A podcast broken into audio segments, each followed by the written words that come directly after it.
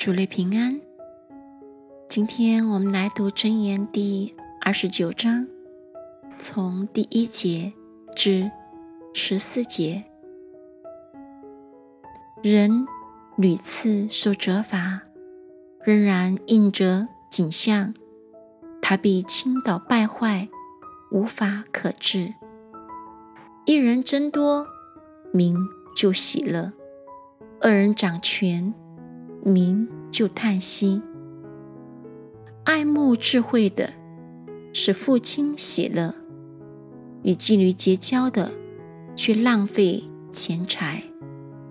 王借公平，使国坚定；索要贿赂，使国倾败。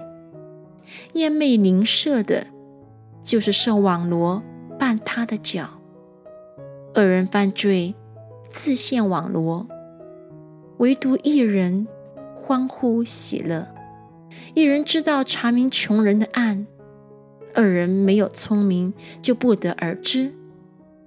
谢满人上获通城，智慧人止息众怒。智慧人与愚妄人相争，或怒或笑，总不能使他止息。好流人血的，恨恶完全人。索取正直人的性命，愚妄人怒气全发，智慧人忍气含怒。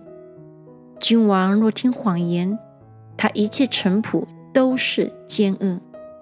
贫穷人、强暴人在世相遇，他们的眼目都蒙耶和华光照。君王凭诚实判断穷人，他的国位。比永远坚定。